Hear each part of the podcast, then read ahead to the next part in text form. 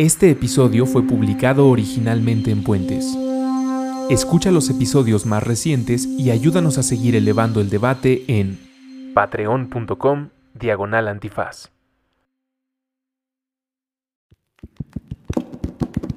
No se dice provincia, no se dice provincia. Borrando líneas en el mapa a través de puentes, con Patti de Obeso. Disponible en Spotify, iTunes y puentes.mx. Hola, ¿qué tal? Bienvenidas y bienvenidos a un episodio más de No se dice provincia. Eh, me hace mucha ilusión compartir con ustedes, quienes nos escuchan, eh, este espacio en el que lo que pretendemos es compartir proyectos a nivel local, lo que está sucediendo en otros estados de la República y bueno, esperando... Eh, que sirvan como fuente de inspiración para emprender cosas nuevas o simplemente para conocer de la vida local y compartir cosas con ustedes que nos escuchan. Al final del día creo que eh, los provincianos y los capitalinos somos más parecidos eh, de lo que creemos. Y por otro lado, las cosas que nos hacen distintos, pues justo creo que representa toda la riqueza que hay en este país y que, bueno, ojalá logremos transmitir un poco a través de este podcast. Y bueno, en esta ocasión vamos a hablar el bello estado de Guerrero, específicamente de la ciudad de Acapulco. Em, bueno, este paradisiaco lugar, perdón, em, lugar por excelencia para los chilangos eh, de vacaciones. Eh, es un lugar también, obviamente, de contrastes como, como lo hemos vivido en los últimos años, ¿no? Eh, Acapulco y Guerrero en general es uno de los estados con la mayor tasa de homicidios, con los mayores niveles de violencia hoy en día y bueno, también pues obviamente no podemos ignorar el tema que va a seguir Em, creo, por muchos años hasta que logremos resolver, que es el tema de los 43 estudiantes desaparecidos. Pero eh, para platicarnos más desde, desde la experiencia, el día de hoy me acompañan y me da muchísimo gusto que, que estén aquí hoy Jean Mendieta. Hola Jean, bienvenida. Hola Patti, gracias por invitarnos. Y Carlos Juárez. Hola, me da mucho gusto estar. Gracias, gracias a los dos por estar aquí. Eh, Jean y Carlos son de Acapulco, nacieron allá y bueno, tienen mucho que contarnos, eh, no solo de la ciudad, sino de un tema creo que eh, muy importante hoy en día y que son buenas noticias que ya se está hablando a nivel nacional, que es de la construcción de paz y cómo se hace, ¿no?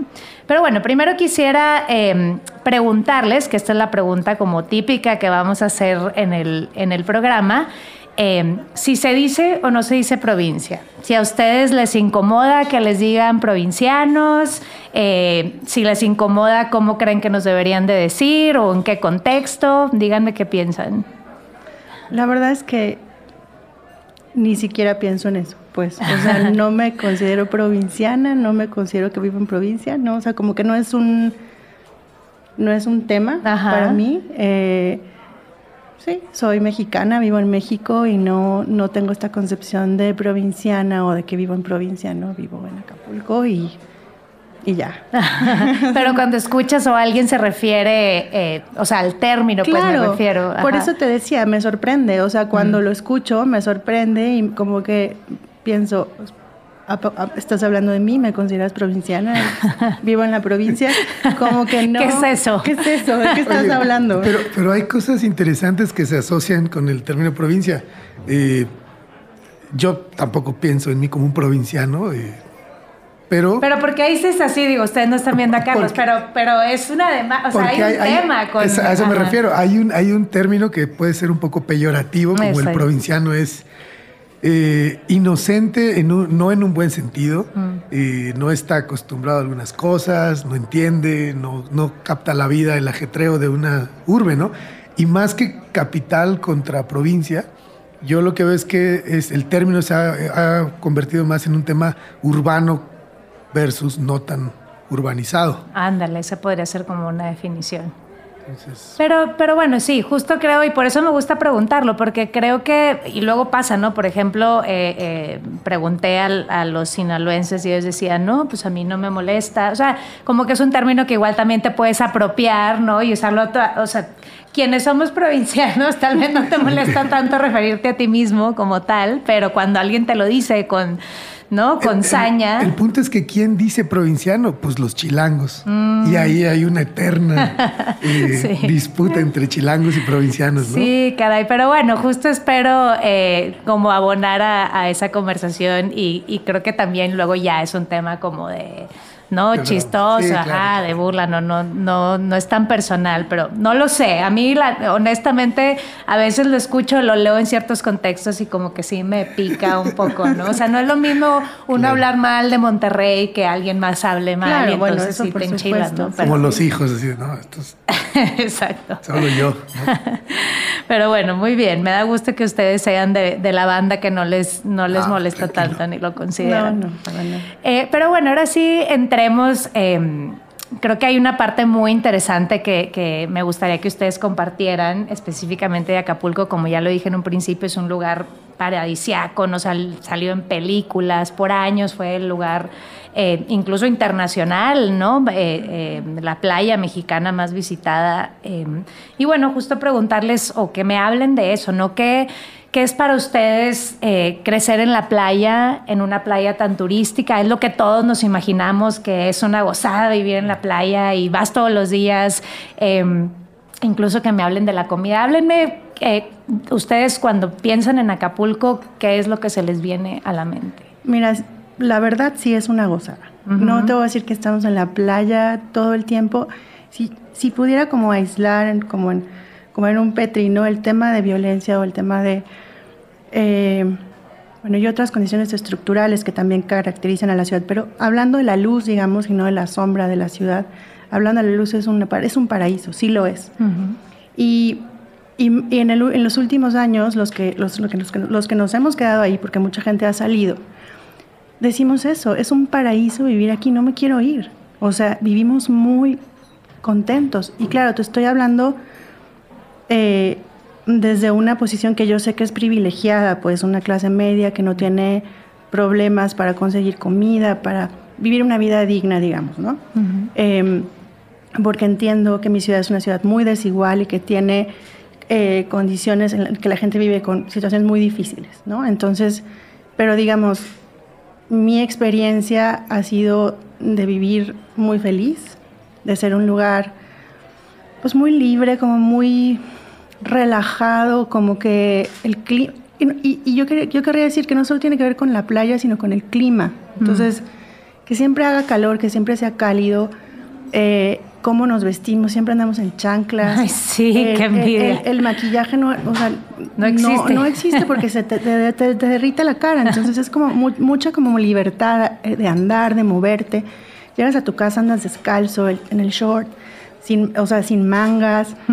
E, es, es, no sé, esa parte, por ejemplo, el clima que te permite ir a la playa, pero también ir a la alberca o salir a caminar, no sé, como que eh, a mí me, para mí ha sido un, gozo vivir ahí, crecer ahí y este y al mismo tiempo, al ser una ciudad que recibe gente de fuera como turística, por supuesto tenemos mucho tráfico, pero también te permite como abrirte al estás de cierta manera conectado con el exterior, pues, o sea, está mm.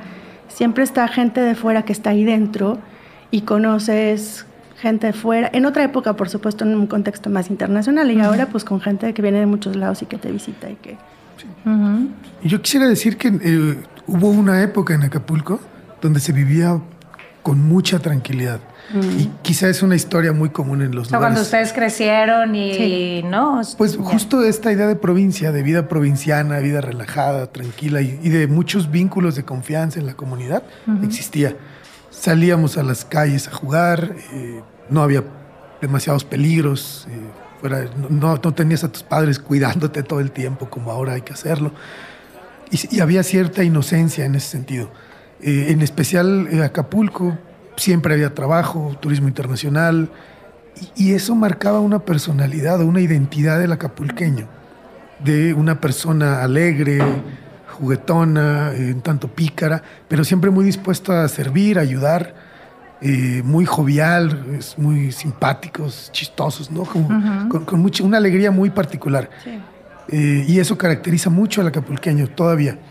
Pero esta identidad ha ido desafortunadamente eh, manchándose o, afectándose por estos fenómenos de violencia que ahora vivimos. Quienes estudiamos de pronto estos fenómenos sabemos que nunca estuvimos completamente en paz, porque la crisis de hoy se ha venido cocinando a lo largo de décadas, pero, pero al menos eh, la, ciudad, la ciudad no era tan agresiva y te permitía estar tranquilo, vivir en paz, trabajar y no preocuparte demasiado. Mm. Y esto, digo, ahorita regresamos a ese tema, ¿no? De obviamente eh, hablar de la violencia y el contexto además, que es lo que ustedes estudian. Em, pero justo está, y, me interesa, ¿no? Porque estamos hablando de la provincia y los capitalinos y tal, este tema de que, pues, es la playa de los chilangos, ¿no? Por obviamente la cercanía y por lo bello y tal. ¿Cómo, cómo se vivía eso? O sea, sí había mucha convivencia eh, de ustedes con ellos, la sigue habiendo. Pues en la fiesta sí. o sea, en la fiesta siempre. Esa une. Y, entre más gente hubiera, mejor. Em, y yo creo que ha ido cambiando con el tiempo, incluso nuestra, nuestra recepción de los turistas.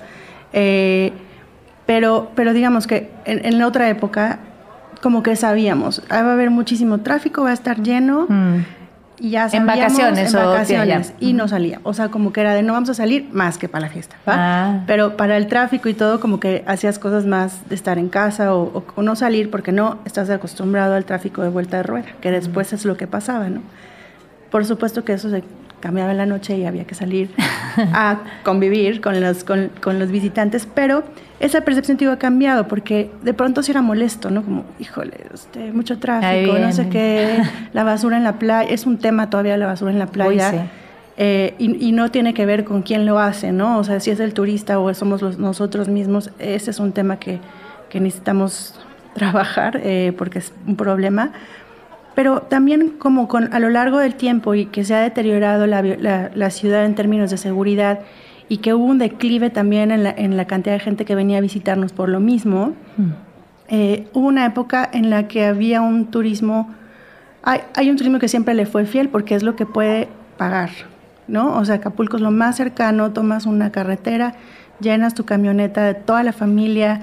Eso es buen punto, es accesible, ¿no? Y es accesible y, es, y, y es el, lugar que no te va a fallar para que puedas ir y disfrutar la playa y bañarte y etcétera. Y ese turismo nunca nos dejó.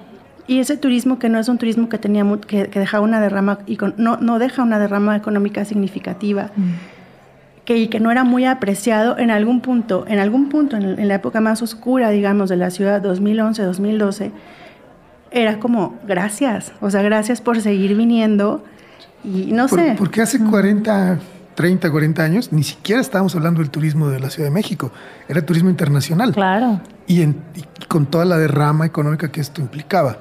Eh, Acapulco tiene una peculiaridad, creo, eh, que no se ve mucho en ciudades turísticas, y es que eh, cada vez mucho menos, pero, pero en Acapulco la ciudadanía, los locales y los turistas vivíamos mezclados, digamos. Los lugares a los que tú como local ibas a disfrutar, a cenar, a bailar, a tomar una copa, eran exactamente los mismos que los turistas iban. Quizá por la geografía de la ciudad, que es como un anfiteatro donde todo sucede en una sola avenida y en la bahía, alrededor de la bahía, pero eso te permitía tener un sentido de propiedad de los lugares turísticos, incluso como local, y te permitía tener mucha interacción con los turistas. Eh, la ciudad ha crecido muchísimo y es parte uno de los grandes problemas y cada vez ha ido, conforme va creciendo, las personas que llegan eh, se van posicionando más lejos del centro de donde todo sucede. El epicentro de la ciudad es la bahía. Mm. Y, entonces esto se ha vuelto un diferenciador socioeconómico. Entonces ya no podemos decir que los locales se mezclan con el turismo y al mismo tiempo este turismo, como decía Jean, eh, ha ido poco a poco eh, cambiando. La verdad es que ahora quienes nos visitan, yo diría el 90% son gente de la Ciudad de México y estamos muy agradecidos porque son los únicos que no han dejado de visitar el puerto y son los que mantienen, a veces pendiendo de un hilo, pero, pero son los que mantienen a la ciudad todavía, porque esta ciudad no aprendió a hacer otra cosa más que turismo. Sí, sí, yo entiendo que depende totalmente eso. Y claro, lo digo como algo positivo, que, que la gente de la Ciudad de México vacacione allá y siga yendo, ¿no? Yo, yo no, no, lo digo de una manera mala y justo no lo había pensado este tema de, de la geografía y cómo ayudaba a la convivencia, se me hace súper interesante, ¿no? incluso como un tema de, de, cómo están creciendo las ciudades, ¿no? Porque muchas otras ciudades turísticas como Cancún, Playa del Carmen, es muy claro la zona turística y los locales viven en otro lado, lejos de los atractivos y de la naturaleza. Y esto que, dice Carlos de la forma de anfiteatro hace también que es, muy generoso para todo el que vive en la bahía. Entonces puedes vivir en una colonia, puedes vivir, de hecho, estoy hablando, estoy hablando, no sí, generosa en, cuanto a, ver el mar, porque la vista al mar es muy cotizada. Tú sabes que tener un lugar con vista al mar, en cuanto tiene vista al mar se sube el precio. Pero puedes subir a colonias muy pobres, colonias que a lo mejor una casa es muy endeble y tienen vista al mar, tienen vista a la bahía. Eh, con todo lo que implica vivir allá y falta de servicios, etcétera, hay esa posibilidad, cosa que en otros lugares, Cancún, pues no, o sea, vista al mar es, es, es otra cosa, es otro rango de precio y, y, no tienes acceso a eso, ¿no? Este, sí, democratiza ¿no? E, esa parte. Por lo menos, e, e, esa, esa, no sé si democratiza la parte de ver eh, sí, sí, exacto. Es algo natural, no, no es que, que, se haya propiciado así, ¿no? Exacto. Oigan, bueno, y antes de entrarle eh, justo al tema que, me interesa mucho que, que, compartan, ¿no? Todo este tema de, la construcción de paz, estuve preguntando a amigos eh, justo em, de otros estados como qué les gustaría escuchar, particularmente sobre Acapulco y sobre otros estados, y se me hace una pregunta linda el tema de héroes locales, ¿no? O sea, cuando, cuando hablamos de Guerrero, de Acapulco, qué sé yo, Jorge Campos. el capítulo del Chavo del Ocho en Acapulco. Eh, ¿qué, se les viene a la mente? Porque me parece que eso es bueno, ¿no? Al final del día nos identificamos con personas que, trabajan allá o han salido de allá y todos decimos, pues son de Monterrey, son de Acapulco. ¿Qué se les viene a la mente? Yo creo que hay, hay algunos íconos eh, locales. Nosotros siempre estamos diciendo que faltan, no es que falten estos héroes locales, sino que falta identificarlos y eh, resaltarlos. Eh, por ejemplo, un, buzo muy famoso que se llama Polonio Castillo tiene una escultura y, es, es, admirable lo que, lo que esta persona hizo, pero, pero no puede ser lo único que nos da la identidad. Y muchos de los héroes o muchos de las personalidades locales son personas, y lo digo entre comillas, importantes que vinieron de fuera e hicieron vida o algo hicieron en Acapulco. Estoy hablando el orgullo, y es triste, a mí no me gusta esta idea, pero el orgullo del acapulqueño es saber que Tintán pasaba tiempo ahí, que Cantinflas tenía una casa, que Pedro Infante grabó películas, que eh, Weiss Mueller o que Frank Sinatra les encantaba la ciudad. Está padre, pero, pero ¿dónde está la identidad del que es de Acapulco, del nativo de Acapulco?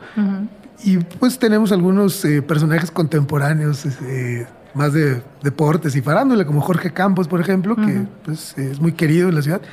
Pero creo que una de las cosas que, faltan es rescatar eh, una identidad y, O héroes cotidianos. Pues. Sí, exacto. Y hay muchos. Yo, yo, te puedo contar muchas historias de gente que todos los días está rifándose en la calle, frente a la violencia, por su familia, salvando vidas, eh, etcétera. Pero hay que, hay que identificarlos y nombrarlos. De acuerdo. ¿Tú, ¿Alguien que se te venga a la mente? O... ¿Alguien conocido o alguien que yo creo que es un héroe? Tú, lo que. Quien tú creas, pues. Mira, para mí, un héroe de mi ciudad se llama Jesús Mendoza Zaragoza. Mm. Es un sacerdote eh, diocesano. Eh, y trabajó por 20 años en una colonia popular de la ciudad que se llama la Colonia Laja. No trabajó, bueno, su parroquia está ubicada ahí. Y siempre eh, estuvo impulsando la doctrina social cristiana en la iglesia, que es, bueno, ¿cómo hacemos que el Evangelio se pueda realizar o materializar? Los principios, hay los principios muy claros de solidaridad, de subsidiariedad, del bien común, etc. Pero bueno, o sea, eso cómo se aterriza y, y siempre impulsando proyectos comunitarios de, de, autogestión en, en, en su zona de influencia que era la parroquia. Pero cuando eh, detona la violencia en el 2006 en adelante, él con la, con la gente cercana a él, digamos, de, la misma parroquia, dice, a ver, esto está, este, ¿Qué, ¿Qué es lo que nos está pidiendo la realidad? Pues este es un contexto, algo está pasando, lo están negando, a nivel nacional se está negando, como si no existiera. Como en general en México no nos gusta hablar, ¿no? Sí. Pero esto está pasando y aquí la gente en nuestra colonia está sufriendo. Está, están uh, jóvenes asesinados, hay secuestros, todo, todo, lo que tú ya sabes. ¿Qué nos toca hacer como iglesia? Y no como iglesia grande, como esta iglesia chica con lo que podemos. El espacio, pues. Y, y, y se preguntaron, bueno, pues entonces, ¿quién es el más vulnerable aquí? ¿No? ¿Qué, quién representa al más vulnerable como en esta pregunta de, de a quién se acercan? Y, y, en, y en, en, procesos como de reflexión decían las víctimas de la violencia y nadie las está atendiendo, nadie está atendiéndolas por muchas razones, eh, pero, pero también eh, están solas, están sufriendo mucho, están sufriendo solas. Y eh, de manera muy autodidáctica empezaron a buscar libros de consuelo, de primeros auxilios psicológicos, empezaron a capacitar ellos mismos para ir y atender a estas víctimas que estaban en un sufrimiento, bueno, en el sufrimiento que sigue. Eh, ¿no? En el horror y en el sufrimiento que genera ese horror. Eh, y para mí eso es un héroe. Él y este grupo de personas que después se expandió este proyecto al resto de la ciudad, que son mujeres de iglesia, de, no sé, señoras de 50 años, 40 y tantos años, la mayoría mujeres, que cuando era cuando asesinaban a alguien y lo que y lo que la, la colonia hacía era alejarse por miedo no a que les toca a, ir incluso al funeral a acompañar a la persona porque había había ocasiones en las que el funeral era baleado no o sea no era como que entonces en las que acercarse a las víctimas era correr un riesgo entonces esta gente llega hasta la fecha va se acerca a las casas les ofrece consuelo los abraza los escucha no los juzga ¿no? Grandes principios, no los ¿no? estigmatiza. En este -huh. Y, y, y, y, y, este proyecto, bueno, este, este que después se fue un proyecto que, que es ahora eh, un proyecto ya de la iglesia más en México que se ha expandido a otras regiones, empezó ahí, empezó en una colonia con un sacerdote y su gente cercana preguntándose qué podemos hacer. No nos podemos quedar sin hacer nada, ¿no? Uh -huh. Y para mí él es un héroe. ¿no? Jesús claro. Mendoza es un héroe de la ciudad. Totalmente. Yo, yo, te cuento rápido dos historias más, por ejemplo. Sí. Y, y, es una pena que estén las historias relacionadas con la violencia, pero es, el, es lo no, que ahorita pues, marca yo mucho. Yo creo que es en vida. el país, claro. ¿no? O sea, por ejemplo, eh, un amigo nuestro, Simón Sogen, uh -huh. Casís, eh, joven, eh, era director de sistemas del, del, área de catastro y predial del Ayuntamiento de Acapulco en 2012 y al mes de haber tomado la, esta, la, administración que llegaba, recibe amenazas y recibe presiones para que entregue la base de datos del padrón eh, de predial, o sea, del, del, catastro. Le piden que, que entregue acceso vía, vía, claves y sistema a todo el padrón. Imagínate, es la base de datos de quién es dueño de qué propiedades y en dónde están ubicadas, cuánto valen. Uh -huh. Y él eh, se, se, resiste, se niega, no, niega eh, el acceso, no genera el usuario que le piden estas eh, personas, no, sabíamos, no sabían quién era. Y a partir de que se resiste, al día siguiente, esto fue un, un, día, fueron 24 horas, pero al resistirse a entregar el padrón, justo por la gravedad del, del, del asunto, decía, no podemos entregarle todo este... ¿Y a, y a pesar de que sí, era, era claramente el crimen organizado para extorsionar y secuestrar. Y a pesar de que sus jefes eh, le dicen, el alcalde, su superior, le dicen, entrégales lo que te están pidiendo, él se rehúsa y al día siguiente lo matan. Y la ciudad, pues se entera como un homicidio más, pero la ciudad no está reconociendo que hay una persona. Pero se ahí. sabía que estaba siendo se supo, extorsionado. Sí, se, claro, se supo después, uh -huh. eh, después de con algunas investigaciones. Uh -huh. Obviamente no se eh, arrestó a nadie, no se encontró ningún culpable, nadie está en la cárcel ni estuvo por eso. Hasta hoy no se sabe quiénes lo asesinaron. Es muy probable que ya también hayan sido asesinados. Pero lo, yo lo que quiero destacar es, hay un heroísmo ahí en, en, en, su mayor sentido. Y una ciudad, si tú preguntas en Acapulco quién fue Simón Sogen, uh -huh. nadie sabe, más que sus amigos. Y, y, ahí es donde a mí me choquea mucho y me mete mucho ruido que tengamos una estatua de un buzo que yo respeto y admiro, de hace 60, 70 años, pero no tengamos una estatua de, de, alguien que dio su vida. Y te puedo decir muchas historias de gente que está dando su vida y que yo no conozco tampoco porque no eran mis amigos. Y hoy, por ejemplo, eh, te puedo decir también, una, una mujer, se llama Emma Mora, su hijo desapareció, tenía 13 años cuando desapareció y se ha dedicado a buscarlo desde hace 5 años, 5 o 6 años. Y se vuelve la, la, lideresa de un movimiento local, de un grupo, de, un colectivo que ahora recibe y acompaña y asesora a muchas familias que están en la misma situación con desaparecidos y de ser una, madre de familia normal, como, como muchas hay, que pierde a su hijo, ahora eh, no ha encontrado a su hijo, pero lo sigue buscando y, de, y en el camino de buscarlo... Apoyar a otras madres. Se, se entrevista con el gobernador, con el fiscal. Ayer la, la veía yo platicando con el, eh, el, representante de derechos humanos de la ONU para México. Mm y, hablándole y diciéndole necesitamos identificar algunos cuerpos, se van a buscar. Esta historia de Emma, que es una mujer admirable, también es una heroína, además se repite a lo largo de toda la ciudad y a lo largo de todo el país, en heroísmos actuales, eh, muy contemporáneos, y esos son los que están resistiendo esta crisis del país, y de eso no estamos hablando, estamos hablando más de los criminales y de todas las balas y todos los fenómenos violentos, ¿no? Qué chido, la verdad es que, perdón, o sea, no había pensado en el concepto justo cuando les, les, pregunto por héroes locales, creo que justo es lo que seguimos todos pensando, ¿no? El tal vez en el fútbol, que, creo que es valioso, ¿verdad? Y tampoco los escucha que lo estemos descalificando, pero justo a lo mejor una como vuelta de tuerca en el país al contexto y a la violencia es justo eso, resaltar las personas eh, o reconocerlas como héroes y heroínas que, se la han tenido que rifar y, que podrían no hacerlo y sería súper respetable, ¿verdad? Pero que, a lo mejor esas historias podrían servirnos como fuente de inspiración, ¿no?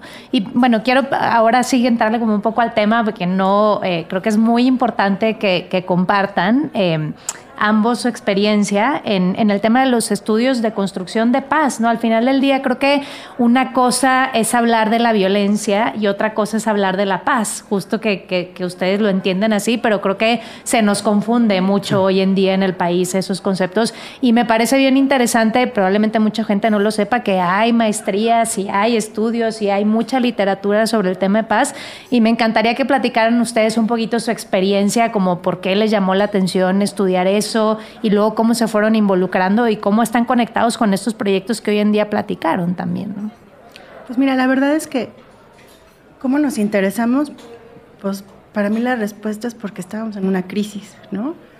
Y en la ciudad que, que, impregnaba toda la vida cotidiana y un poco como que nublaba el, el, el futuro, pues, ¿no? Este, y, el y, vulnerabilizaba el presente, o sea, la continuidad de la vida nuestra y de, la, de, nuestros hijos y de su felicidad y de su posibilidad de crecer libres y sanos. Y, y, entonces el interés por estudiar fue una cuestión, pues yo diría, de, de supervivencia, de necesidad. O sea, de no podernos quedar sin hacer nada, de no podernos quedar como siendo solamente como receptores de lo que sucedía y, y como, buscar ser proactivos. Entonces a la hora de tratar como de entender qué estaba sucediendo y de reunirnos con personas para hablar qué está pasando, qué podemos hacer, pues nos dimos cuenta que era mucho más complejo de lo que parecía, de lo que las mismas narrativas nos decían, ¿no? Este, las narrativas oficiales de los buenos contra los malos, estas son están bajas, se están matando entre ellos, ¿no? La pues, caricatura no, crimen organizado. Y, y, y, claro que era mucho más complejo y entonces también reconocer que teníamos una necesidad de formarnos y de aprender y de estudiar el tema. Si queríamos proponer o queríamos involucrarnos en cosas serias que de verdad resolvieran, ¿no? Em, y por eso estudiamos, hicimos estudios de paz y justicia por necesidad, pues, ¿no? Acapulco toca un fondo en 2011, el verano de 2011. Eh, quienes alguna vez han estado en Acapulco saben que es una ciudad que vive de noche y despierta en la noche. Eh, entonces imagínate que en la costera había un toque de queda no oficial a, partir de las 8 de la noche. Hubo, hubo, un par de semanas que después de las 8 de la noche no veías un carro o un negocio abierto en la costera.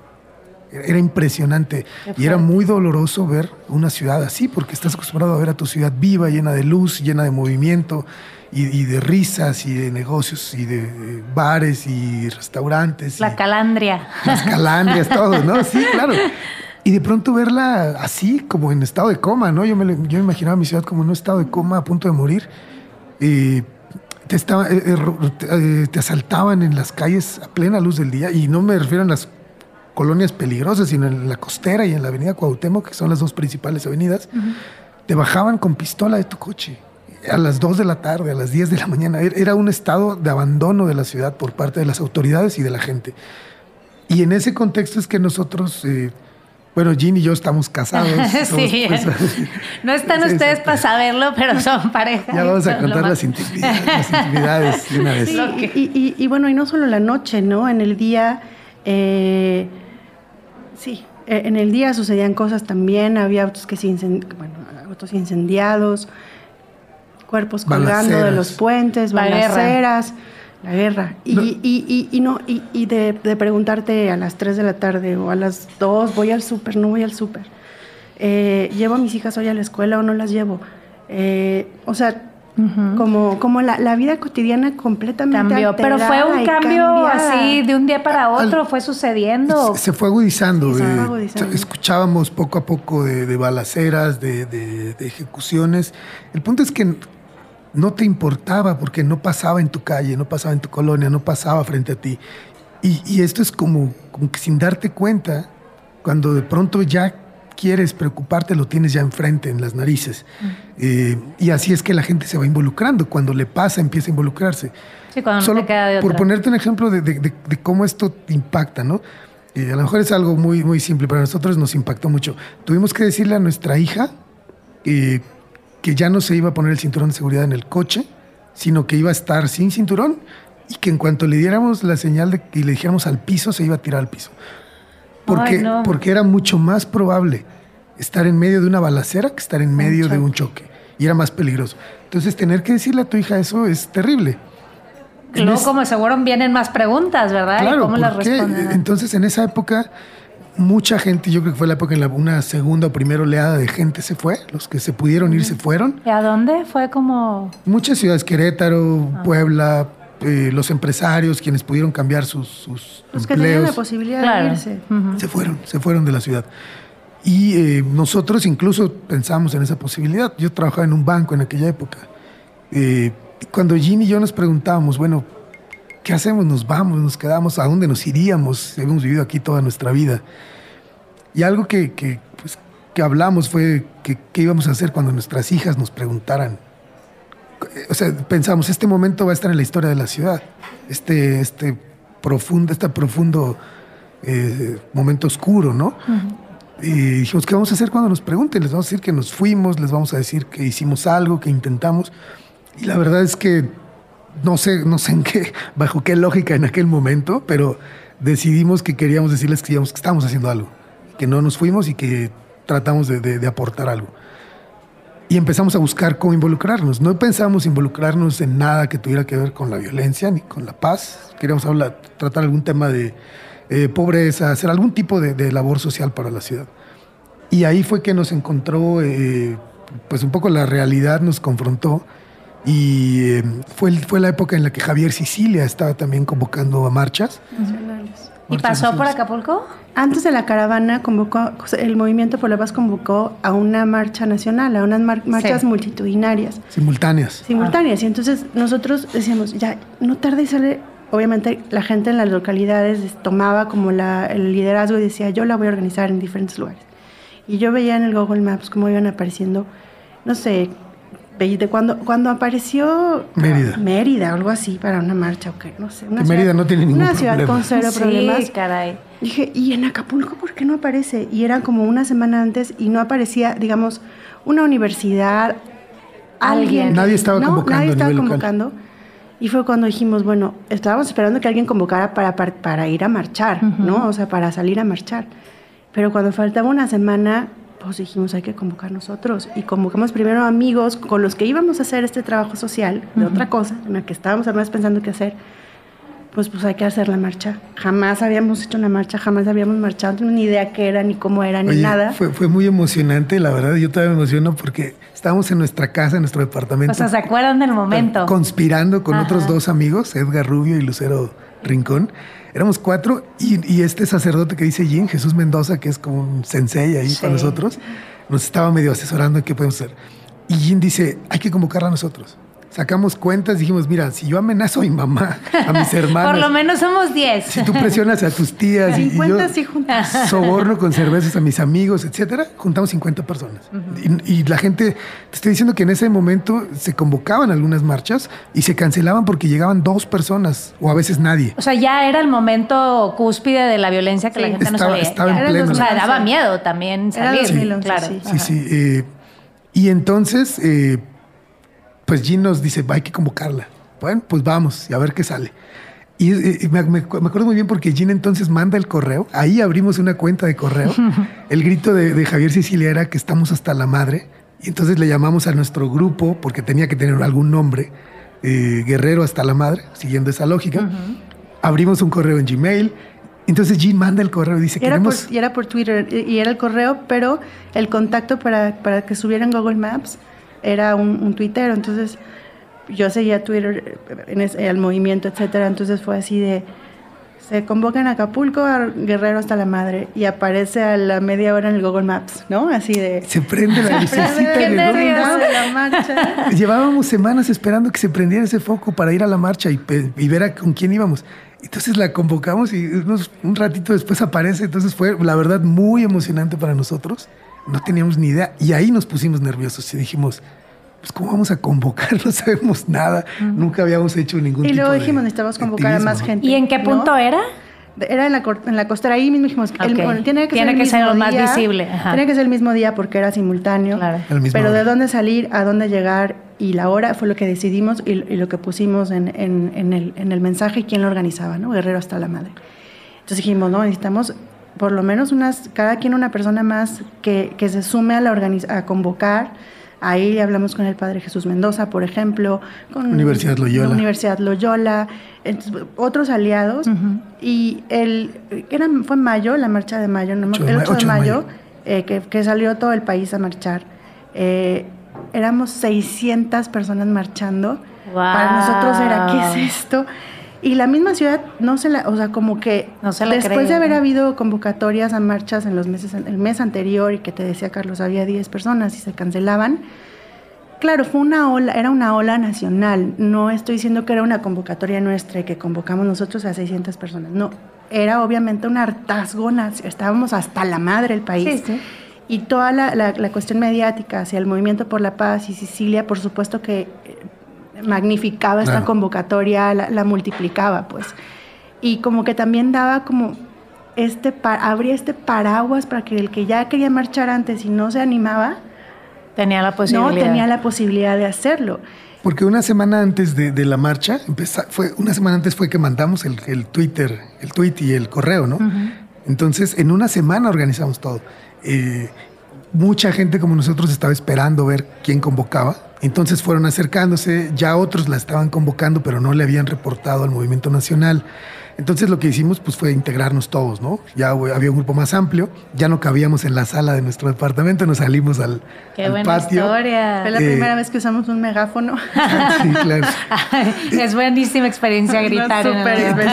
y, y, acabamos como 600 personas. Tan no estábamos listos para nada que marchamos de, la zona que llamamos Hasta Bandera, que está en el Parque Papagayo en la costera hacia el Zócalo. Eh, caminamos. Y cuando llegamos al Zócalo, eh, conseguimos que alguien donara dinero para un templete, para un escenario. Eh, conseguimos que alguien donara un megáfono, que alguien donara aguas. Y porque nosotros no estábamos ni listos para convocar a nada, ¿no? Entonces, cuando termina la marcha, y, además habló Jesús Mendoza, habló un académico de la Universidad Loyola, y habló nuestra amiga Lucero, que habían matado a su hermano hacía unos meses era víctima, ¿no? Eh, y de pronto la gente empezó a preguntar, bueno, ¿quién convocó? ¿Qué hacemos? ¿Qué sigue? Todo. Y, sin darnos cuenta nos estaban señalando a nosotros cuatro en el Zócalo, ¿no?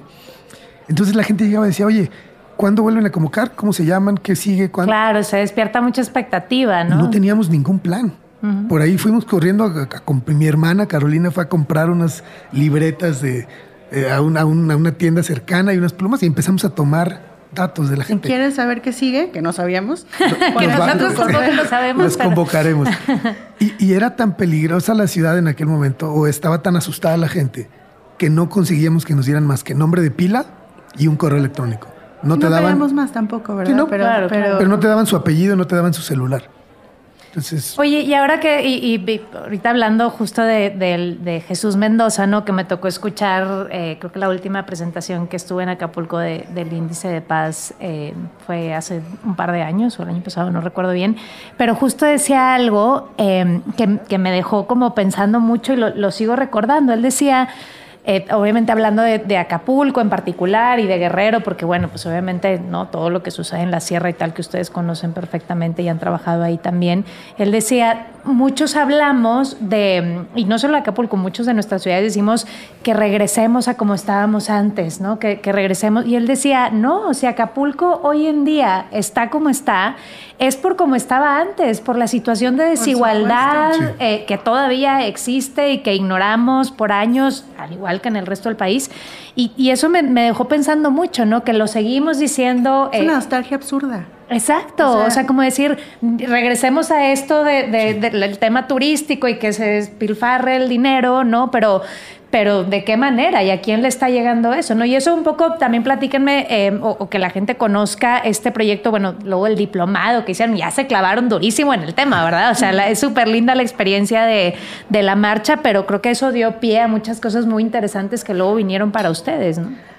Pero ah, yo, yo solamente quiero decir, eh, sí, lo de la nostalgia claramente, de lo que sigue, a mí, a mí lo que me, me llama mucho la atención es cómo se va conectando la gente o nos vamos conectando como, o sea, como fenómenos, ¿sí me explico? Entonces, ¿cómo, cómo eh, hablamos con Loyola, hablamos con el Padre Jesús, digamos, en, una plataforma local, ¿no?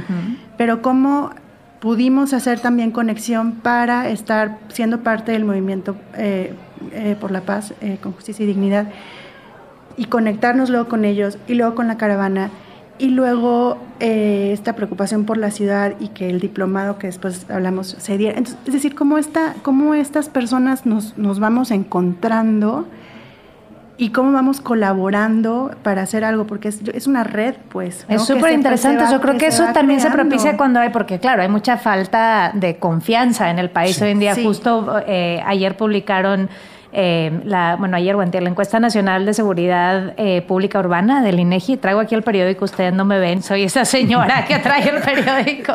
Eh, pero justo hablaba de eso, que los jóvenes arriba de 18 años en general en el país el 43% dijo que ha estado involucrado, ya no digamos en un conflicto, eh, no, o sea, como lo conocemos hoy en día en términos de guerra, sino un conflicto con el vecino, con la persona que vive al lado, y a lo mejor ahorita que los escucho es eso, que nos faltan más bien encontrar las razones o, los temas en los que sí conectamos y podemos defender juntos, porque ya estamos tan desconfiados y tan miedosos que no nos permite eso colaborar, que es un tema que nos falta muchísimo. ¿Sabes qué pienso? Que de hablando de esta nostalgia o de esta añoranza que, del pasado, creo que por mucho tiempo creímos que yo podía estar bien sin que tú estuvieras bien. Y, ahorita contamos nuestra historia, que a lo mejor suena muy padre y todo, pero la pregunta también válida sería, ¿por qué no se involucraron antes? Hasta que la ciudad ya estaba colapsando. No, eh, suena muy, muy, muy bonito, pero en realidad nosotros no nos involucramos antes en los procesos locales de paz, porque no nos había afectado. Entonces, hay, un, hay un gran sector que no es la mayoría de la población, sino los que tenemos más voz y más posibilidades, y entonces parecemos la mayoría de, la, de las ciudades y de la sociedad, eh, que por mucho tiempo vivimos bien, cómodamente, tranquilos, eh, pero en Guerrero la gente ha sido asesinada desde hace décadas. En Guerrero la gente ha sido pobre desde hace décadas. En Guerrero la gente está, ha desaparecido y sido perseguida por ser pobre, por ser campesinos, por no tener acceso a servicios. Entonces, cuando decíamos esta, esta crisis se va cocinando con el tiempo, es cierto. Eh, lo que pasa es que no nos habíamos dado cuenta. Y ya hoy los niveles de violencia alcanzan a tocar a gente como nosotros que viven en, unas zonas más eh, cómodas o más privilegiadas, toca a los empresarios que, por mucho tiempo creyeron que con bardas, con guaruras, con coches blindados estaban en paz, o ni siquiera eso, ¿no? Solamente con, vivir en ciertas zonas ya estaban. aislarse, ¿no? La y hoy ya te toca. Creo también, y conectándolo con lo que tú dices, que también hay un modelo social y económico que hace aislarnos y que nos permite estar más individualizados. Y por lo tanto, A veces, aunque vivamos tú y yo en la misma calle, lo que te duele a ti no me duele a mí, lo que te afecta a ti no me afecta a mí. Y eso nos va desconectando y hace que yo sea de cierta manera indolente o poco sensible o y no somos empáticos en general, ¿no? Entonces yo creo que una pregunta sería, ¿cómo restablecemos esas conexiones de tal manera que cuando tú estés sufriendo yo sea capaz de, de sentirlo y de sufrir y de darme cuenta? Y que cuando el vecino tiene un problema, no es su problema, sino yo puedo también involucrarme. No suena a lo mejor un poco romántico, pero creo que por ahí no, tiene pero es súper concreto, ¿verdad? Ya no estamos hablando de una iniciativa concreta. Y cuando le agregas a eso, digamos, a este modelo que hace que te individualices, etcétera, le agregas a eso el elemento, para mí ni siquiera es de violencia, es de impunidad. Es decir, en el que no sabes quién hizo qué, a quién y por qué, ¿no? Y entonces es, entonces, esto que está sucediendo, ¿quiénes son los responsables? ¿Quién, ¿quién está involucrado? ¿Quién? Entonces volteas a ver a un lado, volteas a ver al otro, eres tú, vecino. Eh, tú diste mi información para que me secuestraran, tú familiar, tuviste algo que ver. O sea, y, digo, no es, no es, sí es la, el, el, hecho, digamos, el hecho delictivo o victimizante, pero no es eso lo que rompe la confianza. Lo que rompe la confianza es que no hay, en la impunidad se pierde también la verdad, pues, ¿no? Entonces, es una, los niveles de desconfianza son altísimos. En todos, entre todos, ya no se diga solamente en el gobierno, como dices tú, entre es, todos. Es un, para, ya no digas para organizarte para hacer algo, para hacer una fiesta, para hacer más amistades, para hacer más, o sea, sí, sí cambia incluso el modo en el que nos te relacionas con los otros, eh, y, y, a quien vislumbras como un posible amigo, ¿no? los papás de tus, de los amiguitos de tus hijas, es como, no es, no es igual, o sea, yo no, por este nivel como de, desconfianza y de no saber qué, porque ese, es yo creo que hay una gran deuda pues ahí de, de, verdad eh, y obviamente de justicia, em, pero entonces te, te, te, te transforma la convivencia, pues la y cómo la distorsiona ¿Cómo, ¿Cómo es eso? O sea, ustedes que, que andan en este tema y el, ¿no? de promover la participación y que la gente, creo que al final eso es lo que estamos, lo, que ustedes están intentando, ¿no? Que la gente se involucre, porque creo que sí, pero en un ambiente, un contexto tan adverso de falta de confianza, ¿cómo han logrado hacer proyectos allá? ¿O cómo, cómo ven este nivel de disposición? Eh, de los acapulqueños o de los guerrerenses en, general de participar en proyectos o, alguna iniciativa ¿no? que, para ustedes haya sido buena? Yo, quiero decir que eh, dicen que escoger la causa en la que te vas a involucrar es un privilegio. O sea, poder decir yo voy a defender los árboles, yo voy a defender los animales, eso es un privilegio. Y en Guerrero no, no, tenemos ese privilegio. En Guerrero la causa escoge a la persona. Es decir, en Guerrero eh, son los campesinos que llegan a quitarle sus tierras y entonces tienen que defenderse y organizarse. Y, en Acapulco es la violencia que llega y arrasa con, estas interacciones, con estas relaciones. Y con estas vidas, obviamente. Con vidas, por supuesto, y entonces hay que organizarse. Yo creo que la gente ha ido cada vez más eh, comprendiendo que se tiene que involucrar, o hemos ido comprendiendo todos que nos tenemos que involucrar. Eh, hay un punto en el que pierdes el miedo y entre más participas y entre más haces, pasas de ser una víctima pasiva a ser un sujeto más activo. Yo no, yo no sé si, yo, he hecho algunos intentos y algunos esfuerzos, no sé si algo ha cambiado fuera de, mi entorno, que esa es la idea, pero sí sé que en mí cambió mucho la sensación de no estar muerto de miedo en mi casa, escuchando balazos, sino salir a la calle, tratar de cambiar algo, y eso te cambia la sensación sobre ti mismo y sobre el miedo. Ahora, eh, hay, hay, ha habido elementos muy, muy claves para, detonar la participación en, en, Guerrero, en Acapulco por lo menos. Y uno yo creo que es este diplomado que mencionabas, eh, como un ejemplo nada más, no es el único. Cuando, cuando ya nos damos cuenta que, queremos involucrarnos muchos y así como otros procesos en la ciudad, otros se dan cuenta, la arquidiócesis de Acapulco, que son las iglesias, etc., eh, decide eh, un grupo convocar a un diplomado eh, y una universidad que ha estado desde el principio participando en estos temas es la Universidad Loyola, una universidad local, y ellos eh, promueven un diplomado para la paz. Y tenemos la gran fortuna de, bueno, Jean estaba trabajando en la Loyola, ¿no? Ya, me, contratan para coordinar el diplomado, sí. y, a mí me invitan, ¿no? Yo, yo he colado ahí. el chiste es que hay un grupo como cerca de 40 personas de diferentes edades, perfiles, orígenes, trabajos, etcétera, muy distintos, que están interesados en el tema. Desde señoras que estaban dando catecismo, empresarios, jóvenes, viejos, y ahí vamos todos y empezamos, tenemos la gran fortuna de que por ser un programa piloto y estar Acapulco en medio, en medio de una crisis severa, llegan académicos del más alto nivel, o sea, gente de muy buen nivel tuvimos a Guillermo Trejo de Notre Dame, tuvimos gente de la Javeriana de Colombia, gente de Guatemala, Clara Hussitman, Y ahí era el interés de colaborar. Miguel Álvarez. Es lo que te digo, la solidaridad venía, por eso te digo que es, es, es como se van como conectando procesos locales con un interés también solidario de contribuir. Es decir, ya hay quien alzó la mano, tres, ponte tú, dos instituciones y ahí hay unos cuantos perdidos de ciudadanos alzan la mano y dicen, yo, yo, yo participo, digamos, yo quiero hacer algo por esta ciudad.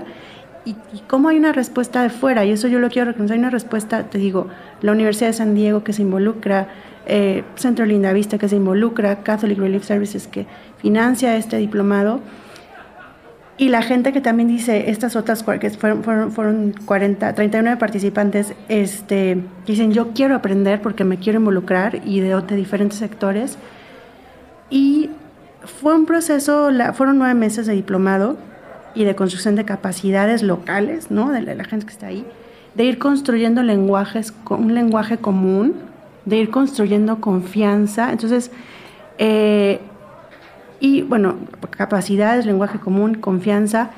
Y luego estos mismos, hace cuenta, cinco años después, seguimos hablándonos para cosas de proyectos. ¿no? O sea, no mm. todos, no todos los 40 están, siguen involucrados en, procesos, ¿no? Pero hay gente que está trabajando por la paz todavía de ese diplomado y que cuando hay algo te hablan y, oye, bien, ven, te invito, o está este proyecto, ¿por qué no participas? Eh, fue, fue, muy importante ese proceso, yo creo. Yo como, como mensaje, como una lección aprendida en Acapulco y que yo quisiera que, que en otros lugares donde están en plena crisis o preguntándose qué se puede hacer, yo quisiera compartirles, mi, aprendizaje es que hay dos caras de, esta, de la misma moneda. Es decir, por una parte hay una sensación de que estás solo. Y por otro lado, eh, pues, bueno, es cierto, está, está solo en el sentido, una ciudad está sola en el sentido de que nadie va a venir a organizarte. Y a resolverte. Ni a resolverte tus problemas. Pero ya que te organizas, y esa es el otro, la otra cara, ya que te organizas y levantas la mano, como dice Jean, no estás solo hay un montón de gente esperando.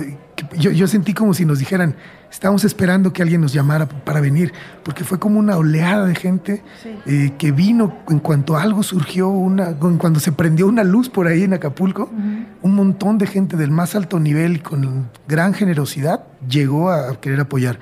Eh, eso fue para el diplomado, pero después todas las colaboraciones han, ido llegando un montón de, gente. Este, Patti de Obeso con, con, el Instituto para la Economía y la Paz. Eh, ¿Tú recuerdas llegaste a Acapulco. Sí, hay, una gran participación. Lo mismo lo platicaba ahora eh, cuando hablábamos de Sinaloa.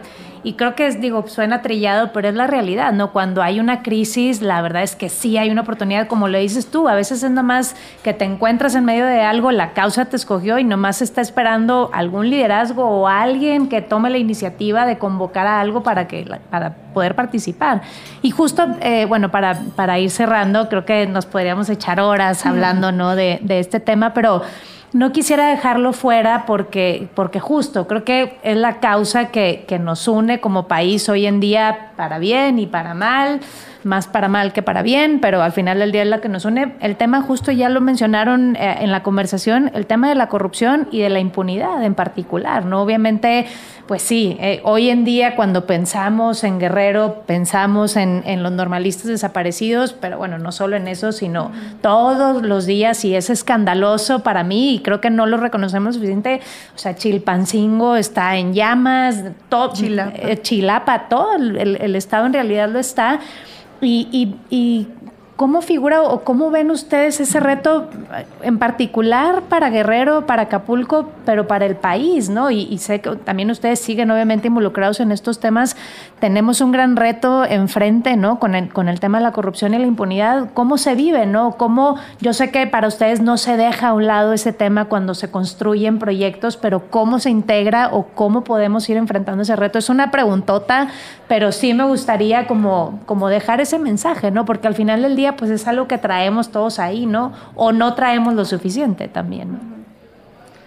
Pues mira, yo, yo creo que hay cosas que se pueden impulsar y resolver desde lo local. Carlos es un, es un este, defensor fiel de, lo local. Sí, yo también. Eh, yo también.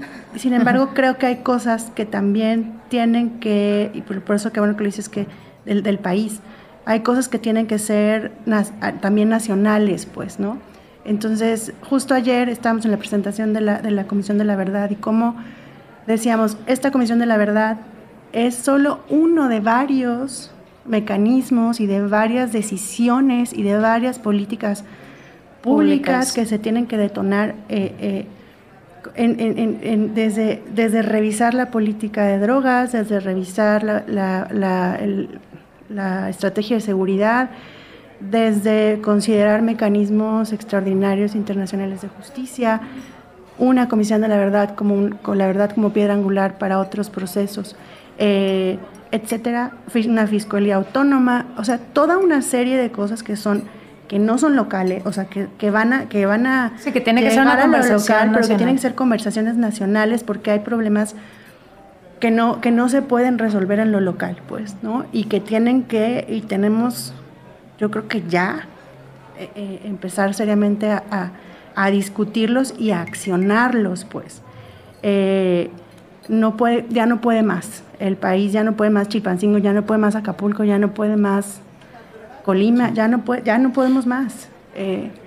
yo, yo, lo imagino como en una analogía, como, como si lleváramos muchos años con una casa vieja a punto de caerse en ruinas que estemos tratando de, arreglarla con el mismo arquitecto, por ejemplo. Y, las soluciones no son nuevas, es el que construyó, es el que está proponiendo las remodelaciones y la casa se sigue cayendo cada vez más. Creo que hay un punto en el que, exagerando... Han sido parches, ¿no? Sí, exacto, exagerándolo quizás, pero, pero podemos decir, ya se nos derrumbó la casa. Y este, esta, esta elección reciente...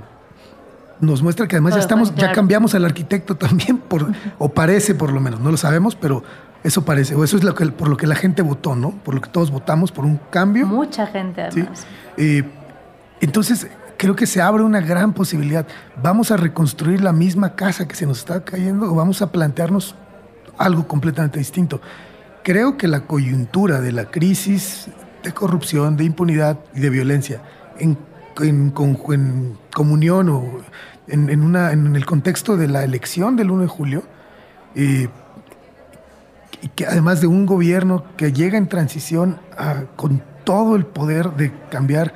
La legitimidad. con mucha legitimidad, con mucha capacidad de, cambiarlo todo desde el Congreso local, desde todos los congresos locales, alcaldes, gobernadores, Congreso Federal. Entonces, es como una, se abre una gran ventana. Si estábamos buscando un huequito por ahí, se abrió el portón o el zaguán de par en par. Yo creo que es una gran oportunidad.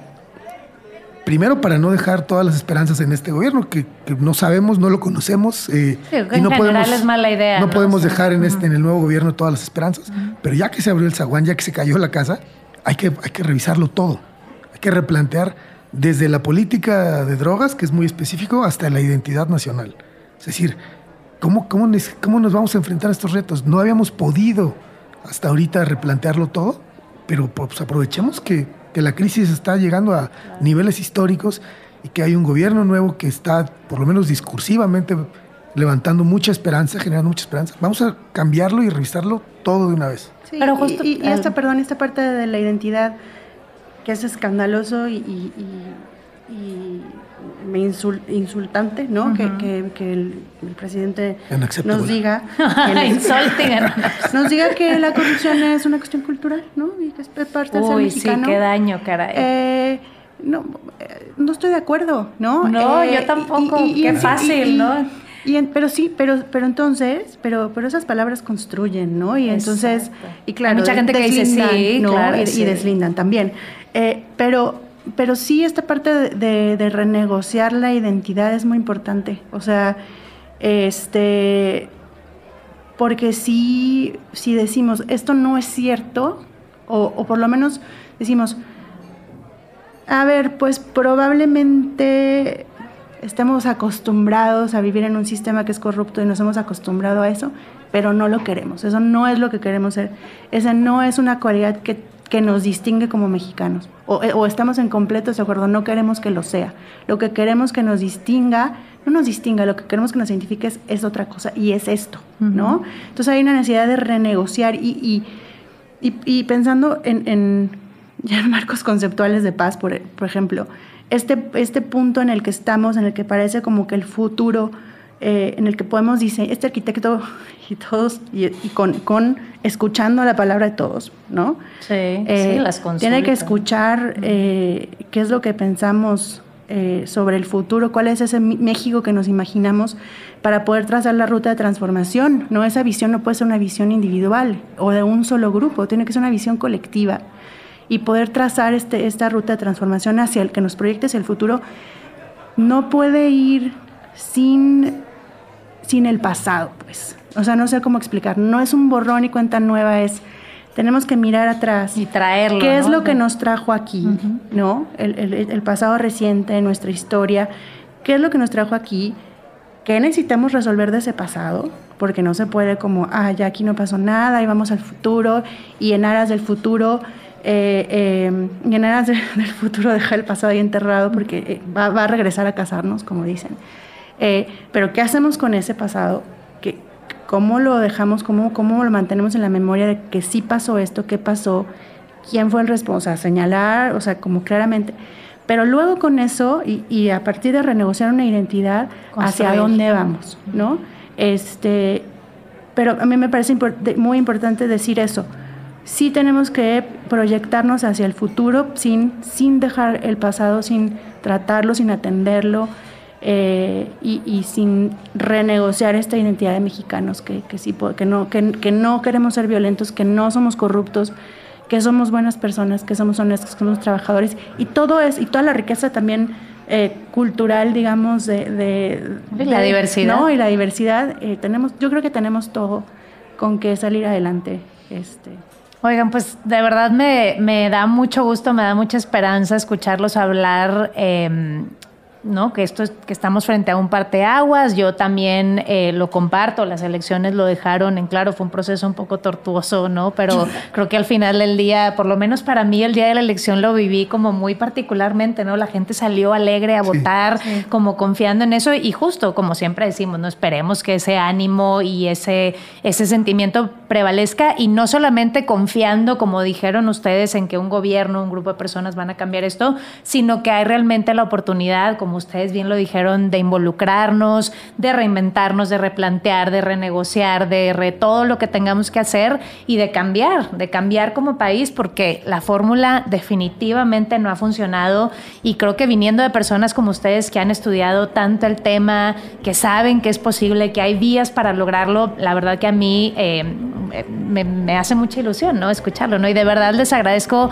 mucho que, que nos hayan acompañado aquí en este espacio el día de hoy. Vamos a dejar en la bitácora eh, las redes sociales de Jean y de Carlos, de proyectos en los que han participado. Y bueno, gracias, gracias por escucharnos y eh, nos vemos por acá en el siguiente episodio de No se dice provincia. Gracias por Muchas gracias. Hasta luego. Qué gusto. Muy bien. Gracias. Saludos. No se dice provincia, no se dice provincia. Borrando líneas en el mapa a través de puentes. Con Patti de Obeso. Disponible